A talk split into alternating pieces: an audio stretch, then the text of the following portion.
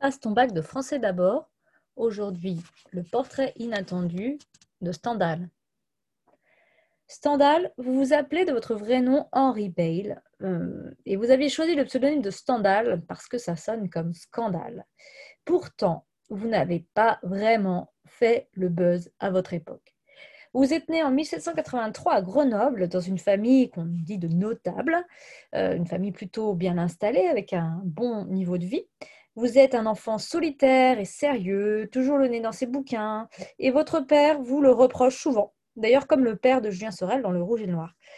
Votre père, toujours lui, il est autoritaire et euh, il l'est autant que votre précepteur, ces deux figures masculines vous allez les avoir en inversion.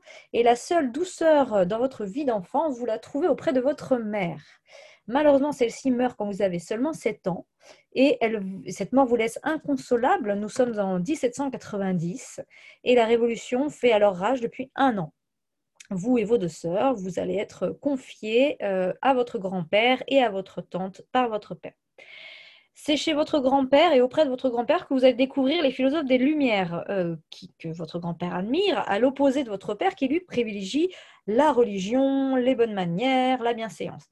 À l'adolescence, ça va donc être le clash. Vous entamez des études de maths à l'école centrale de Grenoble et vous nourrissez un certain nombre d'ambitions euh, portées par l'élan révolutionnaire que euh, traverse votre jeunesse. Vous êtes donc un ambitieux, comme vos personnages, et à 16 ans, vous décidez de monter à Paris pour entrer à Polytechnique. Or, pour ça, il faut passer un, concours. Euh, vous montez à Paris, mais vous ne vous présentez pas à l'examen.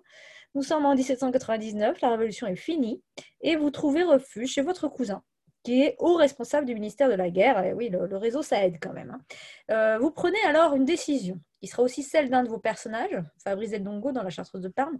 Vous vous engagez dans l'armée d'Italie et ce avec un certain succès, puisque vous y êtes officier, euh, donc c'est le plus haut grade, l'ensemble des grades élevés dans l'armée, et que vous entrez à Milan, à la suite du premier consul, c'est-à-dire Napoléon.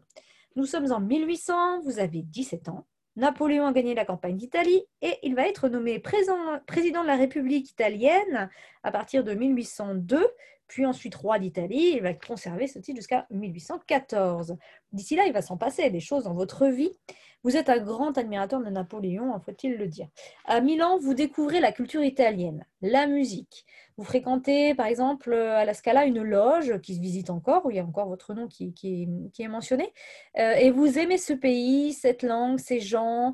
Vous aimez vous promener euh, et visiter les grands monuments qui, qui l'ornent. Vous écrirez même quelques années plus tard un livre intitulé Rome, Naples et Florence, un autre livre sur Rome plus tard, et beaucoup de récits de vos voyages. Euh, à Florence, on a d'ailleurs donné au sentiment de saturation qu'on peut ressentir face au trop plein de beauté des monuments, des tableaux, des sculptures, euh, on a donné à ce, sentiment votre nom. Ça s'appelle le syndrome de Stendhal, et euh, dans la mesure où vous êtes le premier à en avoir parlé.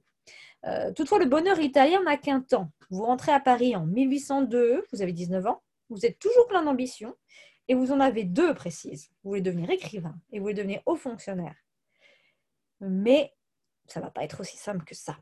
Euh, alors, qu'est-ce qui va se passer? Bah, C'est l'échec en fait qui va répondre à vos rêves, et c'est dans les désillusions que vous allez, dans ces désillusions, vous allez puiser l'inspiration pour vos romans. Heureusement, vous pouvez toujours compter sur le cousin. Euh, il vous trouve une place d'intendant puis d'auditeur au Conseil d'État. Ce n'est pas mal, mais ce n'est pas aussi bien que ce que vous espériez. Et dans le cadre de ces fonctions, toujours sous Napoléon, vous partez à l'étranger pour de nombreuses missions. Vous partez en Russie, vous partez en Allemagne. Euh, et euh, tout ceci, bien sûr, à la suite de l'empereur, puisque Napoléon est devenu empereur.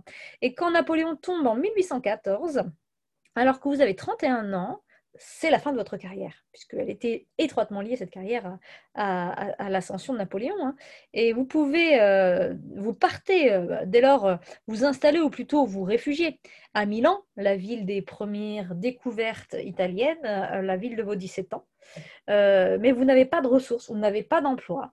et vous, allez essayer de vous faire une place dans cette ville italienne qui est désormais sous gouvernement autrichien.